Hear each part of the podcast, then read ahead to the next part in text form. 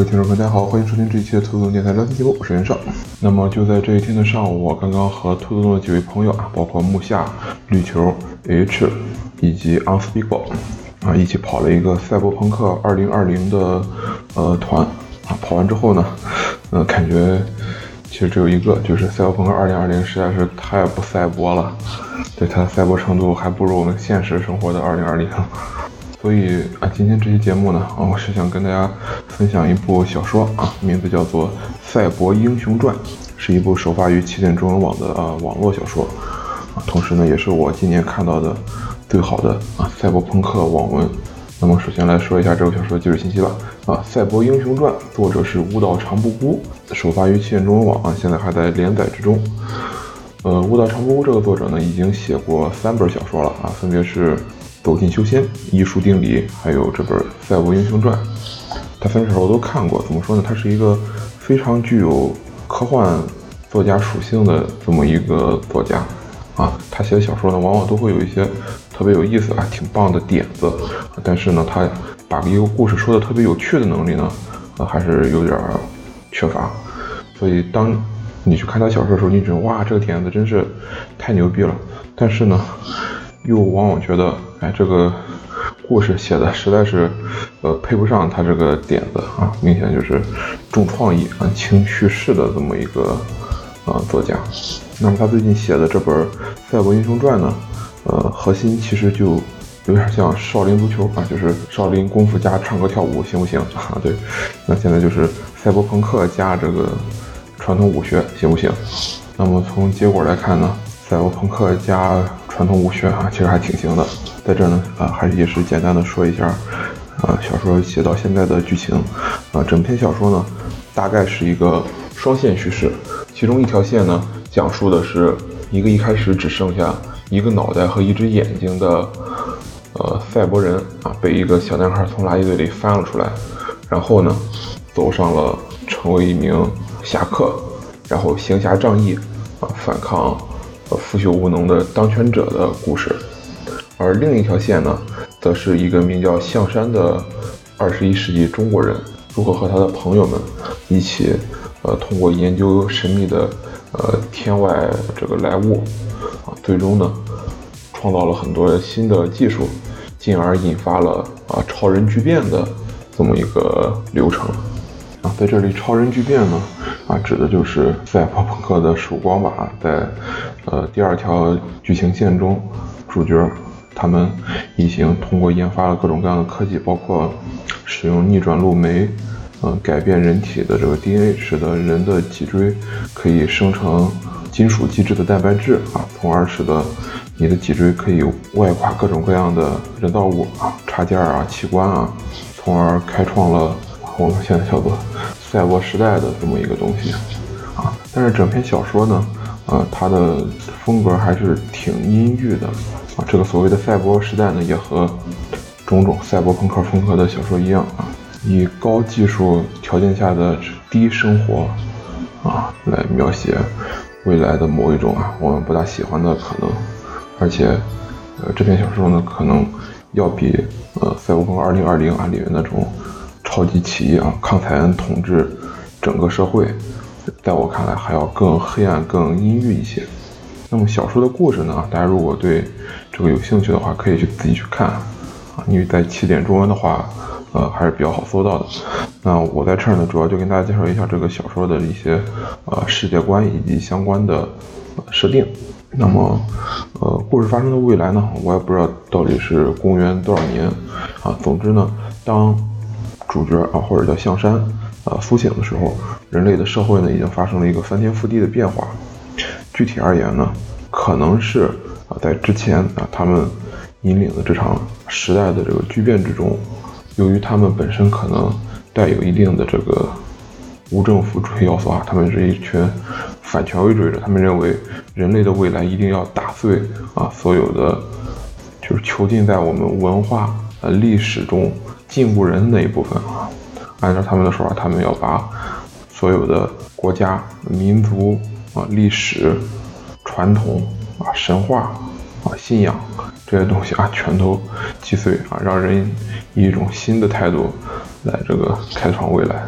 但是最后的结果呢，却是呃，人类社会变成了一个，然后让我不知道怎么形容东西。呃，如果硬要去说的话，我会认为人类社会变成了一个呃，印度的种姓制的呃这么一个结构，足以证明。主角，主角他们真是，实在是人人间之蟹。一群无政府主义者最后创造出来的东西，可能要比他们反对的东西更要腐朽黑暗。那么首先来说一下未来社会是什么样子吧。嗯，香山他复活的时候，他会在出出现在了一个小镇里啊，一个小男孩从垃圾堆里捡到了他。那么就在他啊通过这个捡垃圾啊，给自己找了两根柱子当腿啊，一根钢管当脊柱，然后两个。废弃的机械臂啊，当手，然后让他能变成了一个火柴人画风的这么一个人之后呢，那他他又遭遇了呃这个时代的这个官府力量或者叫政府力量，然后他是来收税的，收的收的税呢啊，其实就是这个小镇的这个新生儿，而收税的依据呢，则是他们被称为一种叫做戴森原则的啊法律，这个法律呢已经取代了过去历史上所有的这个法律法规，成为了。当时政府所唯一执行的法律，那在这呢，首先可以大家分享一下啊，戴森原则到底是什么东西？这是一个作者杜撰的原则。呃，戴森原则一共分为六条啊，从第零条到第五条。那么其中第零条呢，指的是任何没有拒绝戴森原则或者是违反戴森原则的个体啊，这里都没有用人，而是用个体啊，均默认遵守戴森原则，并且受戴森原则的保护。并且呢，所有除了违反戴森原则之外的事情啊，都被许可。啊，那么第一条就是，所有的人类都有义务去维持人类基因的多样性。如果你拒绝这个义务，那你就失去戴森原则的庇护。第二条呢是禁止损害他人的生物脑。第三条是禁止制造、使用、销售成瘾类药剂。第四条是保护私有财产。第五条是允许且仅允许以个人效忠的形式建立组织。如果一条一条来说的话，那么第零条呢，实际上是一个兜底协议啊，你不需要声明你遵守戴森原则，你就可以接受戴森原则的保护。但是是谁来保护的啊？我过会再说。第一条呢，说的是人类要维持人类基因库的这个啊基因多样性。这一点呢，可能可在我看来，可能就是在这个未来的这个种姓社会之中，首陀罗对。嗯，婆罗门或者是对查吉利阶层啊，唯一需要尽的义务。那么第二条啊，就是禁止杀人；第三条呢，相当于是禁止啊贩卖制造一些这个毒品一类的东西啊；第四条呢是保护私有财产啊；第五条呢是禁止人们以相同的理念啊，或者是相同的信仰，或者是以这个利益为目的组成组织啊，仅允许以一个个体向另一个个体效忠的方式成立组织。那么。在这种情况下，我们可以理解，就是传统意义上的国家也好，政府也好啊，甚至说是政党也好，公司也好啊，这些组织都是被戴森原则所禁止。那么根据第零条的规则，如果你在这个世界啊成立了一家公司，那么你就自动失去了戴森原则的庇护。那么说完戴森原则，我就来说一下啊，这个社会到底是一个什么样的层级啊？因为我刚才说它特别像印度的种姓制社会，所以我大概会按照啊印度的这个婆罗门、刹帝利、吠舍、首陀罗、贱民啊这么呃相当于是五个层级吧啊来说。那么在小说的未来社会之中呢，位于整个社会顶层的啊就是婆罗门阶层是什么一群人呢？在我看来的话，应该是他们所谓的这个骑士阶层，或者叫科研骑士阶层。啊，在这里的作者把他们的描述呢，就描述的特别像我们中国啊，或者是世界上这些科学研究者啊，他其中就提到，比如说在骑士之中还有一层相对更高一级的这个人啊，被称作长江骑士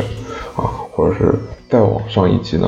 啊，会被称为这个大骑士。这个大骑士他的这个种种体现，就是对应可能就是我们现在中国的这个科学院院士，然后一个。婆罗门预备役啊，或者说是这个骑士预备役所干的工作呢，也就有点像我们现在的这个硕士研究生啊，或者是博士研究生啊，在这个正式骑士啊，也就是呃教授的这实验室中啊，给教授干各种各样的大活，同时呢，他们 这没有这个呃独立的这个论文署名权，并且呢，这个骑士制度啊，已经发展出了啊各种各样非常像中世纪的这么一套这个怎么说呢礼仪体系吧。举一个例子而言的话，在小说之中，当一个骑士去另一个骑士团拜访的时候，那就相当于我们现在一个研究人员啊去另一个大学去拜访这个另一个大学的一个这个教授的时候，被拜访的这名那个骑士团团长啊，不管他在做什么啊，他都必须啊说话。我现在正在工作啊，马上就来这个迎接你。然后作者就在那边解释道，为什么要这么说呢？因为。在未来这个世界啊，骑士已经是把自己认定成了啊探索人类未知边疆的这么一群啊世界上最高尚的人，而他们的所有工作，都是在推进人类对未知领域的探索啊，对科学的探索。所以呢，呃，说自己在工作，就是说啊，他是一非常高尚一种行为。然后说我。立刻放下手中工作出去迎接你呢，其实就指的是啊，我真的是特别看重你的拜访啊，而且这个拜访已经达到了比我工作还要重要的程度，也就是你已经超出了这个我们这个骑士去探索人类未知领域的这么一种重要性，来表现自己对啊来访者的这个尊重。但实际上，呃，这个骑士团团长或者说这个教授，他干什么都有可能啊，他有可能正这个吃点东西或者正。正上着网呢啊，听说有人来拜访，立刻就啊就跟人说我正在工作，然后立刻就去迎接你。反正就是有很多这样就跟中世纪那种仪式差不多东西啊，这里面也会有什么骑士的这个美德，但是美德呢可能就会变成这个什么不能抄袭啊，接受同行评议啊啊这样的东西啊，还有就不不能贪污经费啊，什么贫困誓言啊之类的。那么在呃，婆罗门阶层之下呢，就是这个刹帝利阶层。刹帝利，呃，或者叫这个武士阶层呢，在呃这个世界里呢，呃，对应的就是他们称之为这个庇护者啊，也或者可以叫他就是人类社会的官府啊。这个官府呢，它是依照戴森原则去行事的，也就是说，他只会去保护那些接受戴森原则的人。啊！但是我们刚才已经听过戴森原则的内容了，短短的六条之中啊，还有一条是个这个兜底条款啊。短短的这个五条之中啊，一条是维持人类基因库多样性，一条是不能杀人啊，不能这个贩毒，不能制造毒品啊，保护私有财产啊，禁止成立公司之类的那些组织。也就是说，这个未来的官府实际上是一个啊，在我看来的话，就跟西欧的。那种贵族老爷差不多啊，他们对自己领地内的事情其实是完全不上心的。那么在小说之中呢，表现庇护者的部分就有这么几点，让人印象还挺深刻的。其中一个就是刚才说的，呃，庇护者或者叫政府会向他领地内的居民收税啊，然后他收的税是什么呢？呃，就是刚刚出生的婴儿啊，这些婴儿呢是作为。戴森原则第一条啊，人类需要维持基因库多样性啊，所缴纳的这个税收。也就是说，这些镇子居民在生出孩子之后呢，就要把自己的孩子交给啊政府，然后政府呢也会从其他地方拿一些孩子过来啊，交给这些镇子里的人，让镇子里的人去养，从而保证人类的这个基因库还是这个基因之间充分沟通的。除此之外呢？可以说，庇护者他们是基本不会去管，呃，他们治下的那些平民的，啊，也就是说，他们不需要这些平民啊给他这个上缴粮食啊，或者是上缴这个工业产品呀，给他们上供或者给他们这个服役啊、服劳力啊，基本上应该是都不需要的。像主角他一开始去的那个小镇，啊，可以看出来，他就是一个完全围绕着。贵族老爷们这个倾泻的垃圾啊，所以在进行一个这个回收工作的这么一个镇子，为什么会这样呢？是因为在未来啊，作为新人类或者叫超人类，人类已经实现了，就是如果你赛博化程度很高的话，就已经实现了，你每天只需要吃很少量的呃糖类啊，就可以维持生存一个地步，你基本上不需要蛋白质和呃脂肪，因为你想，如果你赛博改造程度非常高的话，那么你可能大部分时候需要的就是电力啊，你需要晒太阳，然后唯一消耗有机物的地方，可能只有你的生物脑啊，就只有你的脑子。你的脑子的话，它只需要吃葡萄糖就行了，而且吃的葡萄糖，跟你整体就是我们现在这种自然人的消耗而言的话啊，就是相对比较少的了。那么在查迪利之下呢，就是废社阶层啊，就是在我看来的话，这个阶层可能就是呃依附于。那些贵族老爷依附于庇护者的，什么一帮子人，比如说像什么税收官啊、福利官啊，还有一些这个军人啊，这些贵族老爷的走狗啊，也就是主角所面对的这个主要的这个反派之一。因为刚才戴森原则中提到，就是允许且仅允许以这个个人效忠的方式成立组织，所以就是说，想进入这个阶层，那你必须啊找一个贵族，然后向他效忠啊才可以。像这个阶层人，反正从我而言的话，就感觉他们就全都是一群奴才。那一开始的剧情之中啊，就有一条有一条狗，它其实是一个舞者啊，就是一个练舞的人，但是它是一条狗，就是它把自己的脑子安到了狗的肚子里面。然后像一条宠物狗一样啊，给它跟它的这个主人整天嬉戏啊。但是当这个象山去跟它战斗的时候呢，他又使用了这个仿生拳法啊，拟兽道。对，这里面就就涉及到了这个《赛博英雄传》啊，作为一篇赛博朋克风格的武侠小说啊，它里面会有非常非常多的各种各样的这个武功啊，或者就就叫武功吧。其中拟兽道呢，就是呃用人。就是人，然后披上动物的这个外衣啊，把自己表现像动物一样，然后利用动物的一些这个自然优势进行战斗的这么一种技术。在后来呢，可能又又又玩了一个四大名捕的梗，就是呃，官府的走狗需要去追杀侠客的时候啊，他们用的是铁手冷血无情追命啊。四大名捕什么意思？就是因为侠客他们是专门对抗官府的这么一种这个人嘛，能够。击败魔法的只有魔法，为了对抗侠客，那你也要学会武功。但是官府本身呢，又信不过呃会武功的人，所以呢，他就把把武功这个东西啊劈成了四份。追命，他就只学习追猎那一套，就是如何这个去读取那些很微弱的电磁波，如何去追杀别人。然后当他追命发现别人之后呢，他就再去呼唤铁手无情冷血啊，他们去真正的猎杀侠客。那么铁手呢？他只学习呃侠客这个功夫之中的这个内功。对这个整个这个世界中，他会有内外功的区分。这所谓的内功，呃，用我们现在话来说，就是黑客技术。就是铁手他只会黑客技术，他一点外功也不会，他不会跟人战斗，但是他可以去把别人给这个网给啊黑了，或者是阻止侠客使用。这个网络给自己取得优势，无情和冷血呢，就分别对应了这种外功以及这个各种各样的这个，或者我们叫机关术也好，叫这个什么战车道也好，或者叫什么军道也好啊，就是类似这种技术，就是或者用以多个人去对抗一个人的技术，或者是用坦克去对抗赛博武者的技术啊，或者是这个用枪械啊对抗赛博武者，就是什么枪跑道啊，对。然后他们就会这种功夫啊，这么四个人合起来啊，可能他会的东西跟一个侠客啊就差不多。那么分开呢，他每一个人都无法对官府形成这种真正意义上的撼动。在这个废社再往下一层啊，就是所谓的啊手头的这平民阶层啊，在这个小说里，平民阶层就就就真的太惨了。虽然说呃，在未来人类已经实现了。就是赛博化，就是哪怕你断了肢也好，你耳朵坏了也好，你都可以去换新的，并且在未来，人类已经基本上没有粮食危机了，因为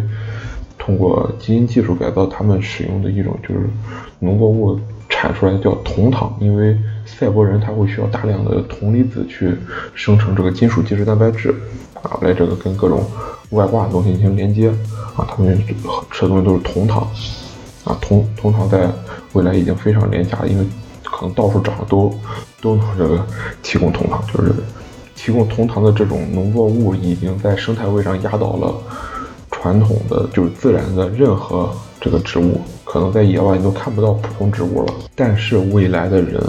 还是没法过的，按照我们现在理解，没法过得像一个人，为什么呢？明明政府他都不会去。不会去向你，就除了你这个向你收取婴儿作为这个基因税之外，他明明也不会向你索取什么，因为在未来这个整个社会被严重的分割化了。你看小说的时候就会有一个非常明显的感觉，就是婆罗门和刹帝利，也就是那些科研人员和那些呃官府人员，他们其实是。完全不在乎下底下平民的生死也好，干什么也好，他是完全不在乎的。我也不需要你给我提供任何的这个物资，啊，可能是说他们已经实现了工业化的自动生产，或者是少量人口就可以进行这些工业产品的这个生产，以至于在小说那个社会中的底层平民啊，索特罗，他们的主要工作就是把那些上层人口的垃圾，因为那些垃圾都是一些这个废弃的工业品啊，拿来进行回收修理，然后再利用。就算这样，这些平民之间啊，依然会有很多人因为活不下去，所以不得已啊卖掉自己的脊柱，卖掉自己的器官，然后把自己的大脑装到一个工程器械或者是一辆运输卡车上啊，然后变成了一个带着脑子的卡车或者是一个带着脑子的挖掘机，然后让这个卡车或者挖掘机那个去一些这个他们自己底层的这种工厂啊。去干活，可能也不是维持生命吧。在我看，他们可能就是为了赚钱，给自己维护、维护这么一种感觉。因为他如果是纯自然人的话，可能他真的不需要啥。但是在那个社会，可能纯自然是根本没法活下来的。那你只要替换零件，那你的零件要维护的话，可能还是需要一些钱的。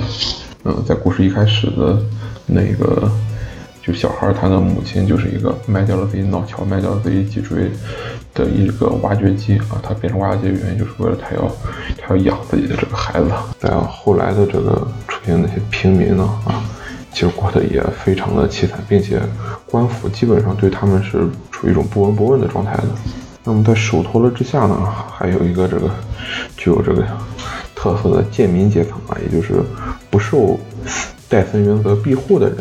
不受戴森原则庇护人之中呢，又按照这个，就是你有没有主动去对抗官府，又形成了这个所谓的武林啊，就武林人士，武林人士都对抗官府的。武林呢，在小说之中会分成两个派系啊，其中一个派系呢，他们叫做呃绿林啊，就是梁山好汉那种类型。这个绿林呢，它的特点就是它拉人入伙啊，把人拽上梁山，依靠的是向你的大脑强制性的。呃，塞很多很多的共同记忆，这共同记忆是整个绿林山寨他们很多年所积累下来的这么一个记忆。这些记忆可能包括的就是山寨中的人啊，如何一块出去抢劫啊，一块出去杀人，然后这样大量记忆硬塞给一个呃普通人，或者塞给一个侠客之后，那么他的世界观就会被这种共同记忆所扭曲他为了继续追求啊记忆中那样的生活。他就只能去跟着呃绿林好汉一块去杀人、去抢劫、去干这些事情，甚至于说出现就是绿林好汉把这些记忆塞给了一个就是正义的侠客，就把他变成了自己人。结果那个侠客被这个释放之后，立刻就把这个抓自己的那几个绿林好像给杀了。但杀了之后，他就在原来那个山寨啊继续当这个山寨王，然后继续找新的人来加入自己的这个山寨。因为他的他的这个行为模式都已经被这个记忆给改变了。除了绿林之外呢，啊，武林中的另一套就是这所谓的啊江湖道，或者是这个江湖门派。这一个呢，也就是所谓的这个白道吧，或者叫大侠啊。真正的这个大侠就这个东西。那么大侠呢，他们的行为模式和刚才说的绿林又不太一样，因为绿林它主要是一个啊靠杀人抢劫啊干这些事情啊为主的这么一种组织，它主要是。把武力打向了啊平民阶层，而大侠呢，在我看来啊，小说中的大侠其实就是就是原来社会中的那一帮呃无政府主义者，他们为了对抗现在的这种体制啊，为了对抗官府，所以呢，试图通过他们这个行侠仗义的方式啊，来改变这个社会啊。按照游戏中主角说法，要以高声张高义，打刺杀，然后把这个刺杀事情向。他所能传达的这个整个互联网去进行直播，让所有人都知道啊，这里有一个侠客，他干了行侠仗义，杀掉了官府的啊某一个什么什么人，啊杀掉了一个婆罗门，然后以这种啊直播的方式去吸引更多的就是年轻人啊站起来加入侠客这个组织，然后跟他一起进行反抗，就特别特别像十月革命之前啊，是沙皇俄国那一种二月党人嘛。还是什么？就是被流放到西伯利亚那一群人，他们啊一直在沙俄，试图通过这暗杀沙俄那些大臣的方式来改变整个社会。那么江湖门派去吸收心血的方式呢，就和绿林这种啊，像人强制灌剂的方式不一样了。他们是通过什么方式吸收新鲜的血氧，招揽新的门徒呢？主要是通过磁力链接啊，这就是我们平时会用这个 下载软件下东西的那个磁力链接。因为磁力链接可以写成一行代码的形式，就很容易躲过官府的巡查去进行传播嘛，并且只要因为它是用 P2P 格式去嘛，只要只要有人啊上传做种，那么其他人他总是有方法去下到的。所以江湖人士他们往往会把一些这个磁力链接啊放在一些隐蔽的角落，然后吸引一些这个懵懂的这种这个青年，看到磁力链接之后，他如果心里有这种啊好奇心或者有想法。他就会下载，下载之后里面可能就是一篇啊基础的这种内功心法啊，还有一些这个最简单的这种这个外功技术啊。他学了这种内外功之后，里面可能还有一些就是其他手段可以让他找到这一个门派。然后如果他学完之后又去找自己门派，那么他就成为了这个门派的一个新弟子。那么这么你就能看出来，其实相对于绿林那种模式而言，这种模式啊传播心学的这个可能就。会变得挺低的啊，所以他们江湖门派的人数一般都比较少。说到这儿呢，其实就可以说一下啊，既然是一个啊武侠小说，那么这个武功的这种设计啊也很重要。所以现在我来介绍一下整个《赛博英雄传》之中啊是如何去设计武功这一套逻辑的，就武功如何在赛博世界里啊再运行下来。那么这个武功呢，就不是。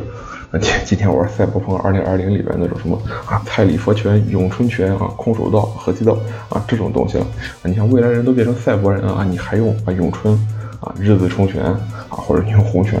就真的不大可能。2020年真的就是老外自嗨啊瞎写的。那么在《赛博英雄传》之中呢，武功首先是被分成了啊内功和外功。所谓的外功呢，就是指一整套逻辑判断。这个逻辑判断包括的内容啊，就是你该在什么时候去拉近距离，什么时候拉远距离啊，什么时候去调整你的重心，什么时候出拳啊，什么时候闪躲。因为呃，在这个赛博人的反应是比很有可能会比你的这个呃生物脑啊是要更快的，所以你首先要把这些事情写到你的呃电子部分，就是控制你赛博意志的那个那一部分啊，把它。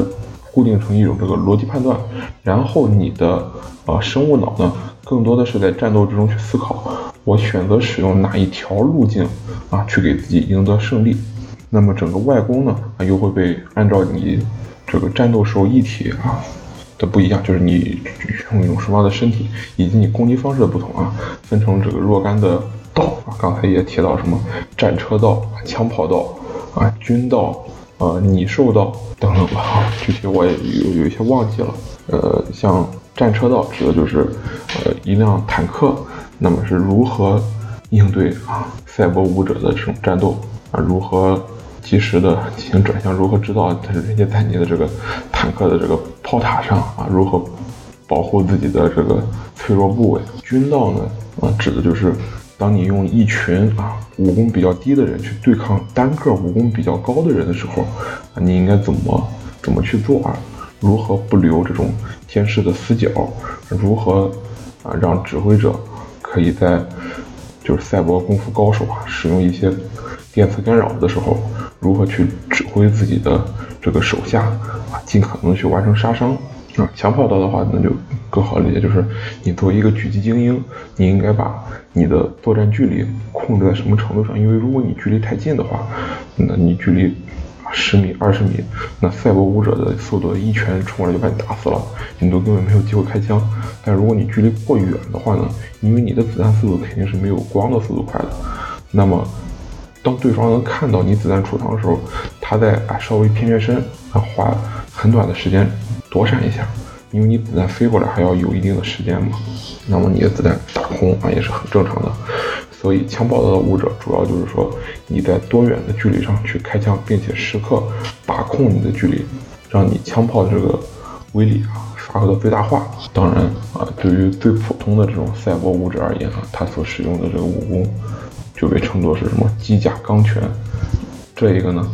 嗯，它就有非常非常多的流派。机甲钢拳是它这个相当于是这个万全之母啊，它可能会因为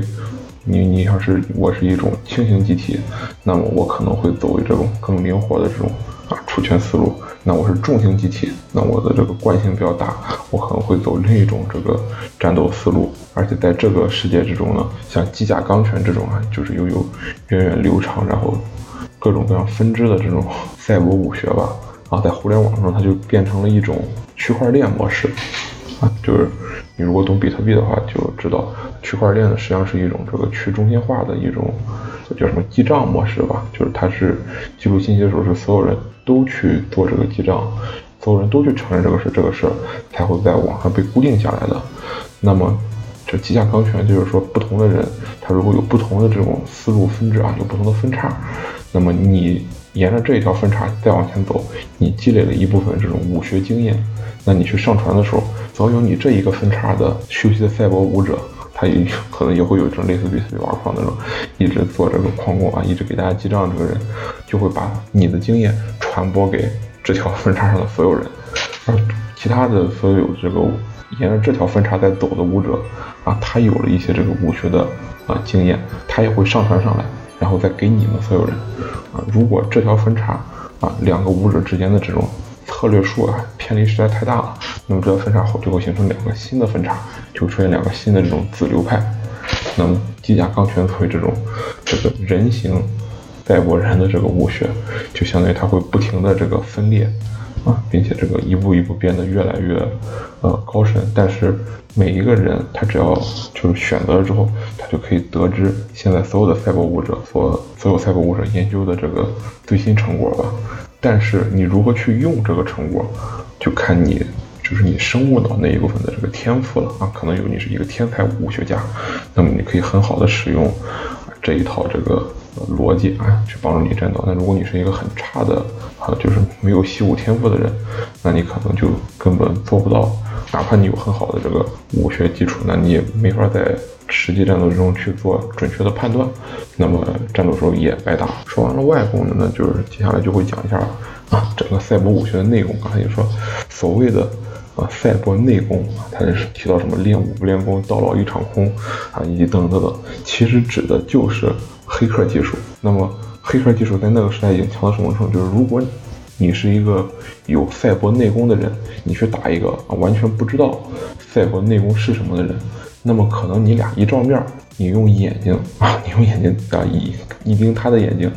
啊，他就已经已经死了。为什么？因为如果你懂内功，他不懂内功，他的这个整个身体是就是除了生物脑之外，那部分辅助思考的那个电子脑，它没有任何防护的话，那么你可以用目击之术啊，目击术说白了就是给他摄像头看二维码啊，就是他的摄像头可能会有啊漏洞，他看到一个东西之后可能会这个自动扫描识别，然后识别成了一种这个语句，然后就会被瞬间黑入，那。一个黑客黑进了你的这个身体，那么接下来你的电子眼看到的东西就是他想让你看到什么，你电子眼能看到什么；他想让你听到什么，你的电子耳就能听到什么。然后他想让你打自己，你的机械臂就会自动来打自己。啊，他想让你定住不动，那你不管怎么想怎么动，你的这个所有的这个赛博意志就都没法动。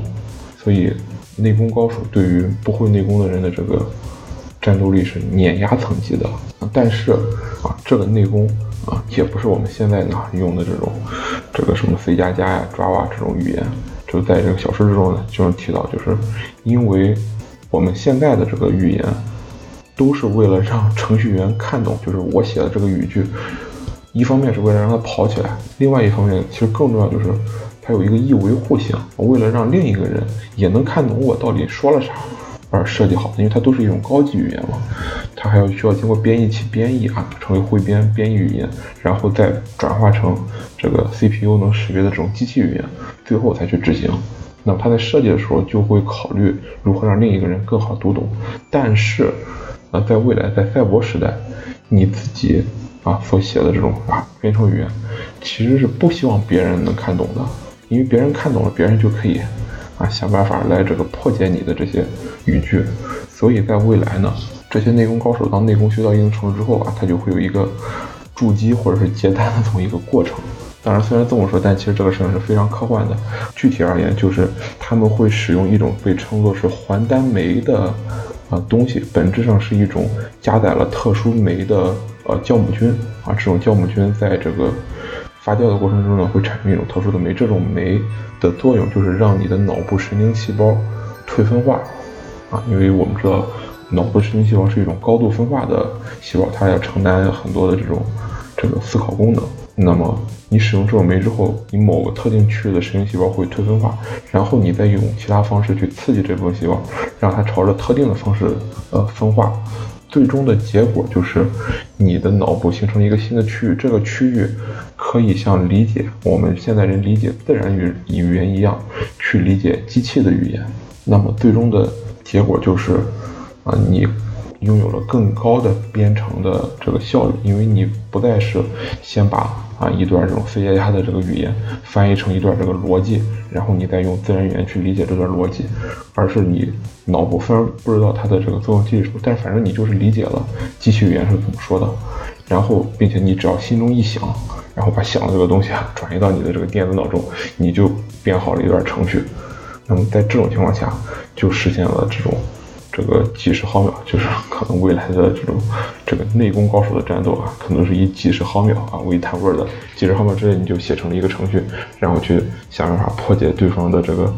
这个防火墙啊，或者是什么其他的东西啊，这就是所谓的这个赛博内功啊，就到了这么一种怎么说就是境界吧。如果你没有还丹酶啊，不能在脑部构建这么一个理解机器语言的这个区域的话，那么你依然只能用啊。只能用我们现在这个社会中这种 C 加加呀这种这个语言去编写程序，那么你可能也能编出一些程序，然后也能用，但是呃就没法去和内功高手啊进行这种生死上的这种搏杀了啊。那么到这里，其实各位也能听出来了，呃，虽然《赛博英雄传》这本小说啊看起来是一部武侠小说，它讲的也是行侠仗义啊，以弱胜强。呃，维护公正啊，这么一套这个传统武侠内核的这么一个小说，但是它的整个的这个外皮是完完全全的呃赛博化、科幻化的，它是在用整套科幻的逻辑去包着一个呃侠客的内核，然后在外面啊再用传统武侠的那些呃名词术语，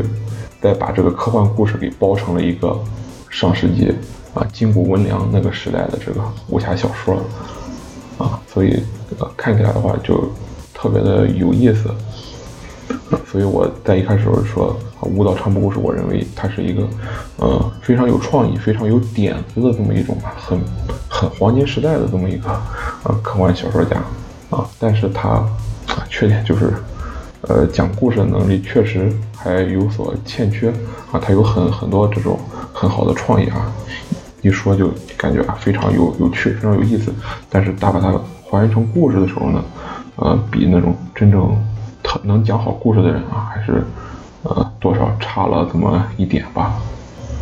啊，当然整个小说的有趣的科幻点子还有很多啊，我有一些实在是说这个节目之前并没有把这个小说重新看一遍，有一些我确实想不起来了啊，比如说它里边还提到了一些假性人格负面，就是 persona 的那一部分。啊，就类似于用 AI 去模拟一个人的所有的这种行为模式的啊总和啊，或者被就被称为这种一种人格负面。所以，如果你对呃用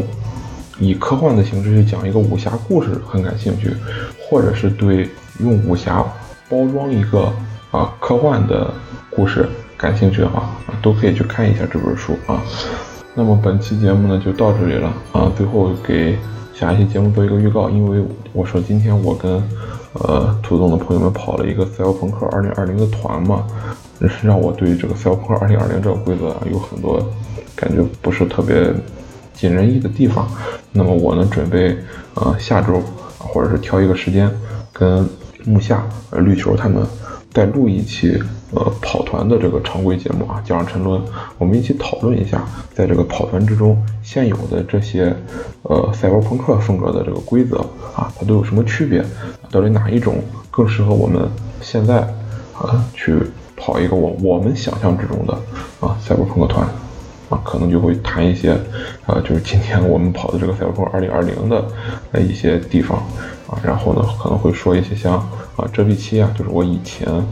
啊特别喜欢的一个赛尔朋克背景规则，如果可能的话，呃，看看有没有人就木下可能和绿球他们都对呃 Shadowrun 啊暗影狂奔啊有一些了解，那他们也可以说一下，就这个 Shadowrun。呃，跟这两个规则又有什么样的这个异同？那么本期节目啊就到这里，感谢各位的收听。如果你对赛博朋克有什么想法或者意见的话，可以在节目下方进行留言，或者在兔子洞电台啊跟我直接交流。那么本期节目就到这里，各位下期再见，拜拜。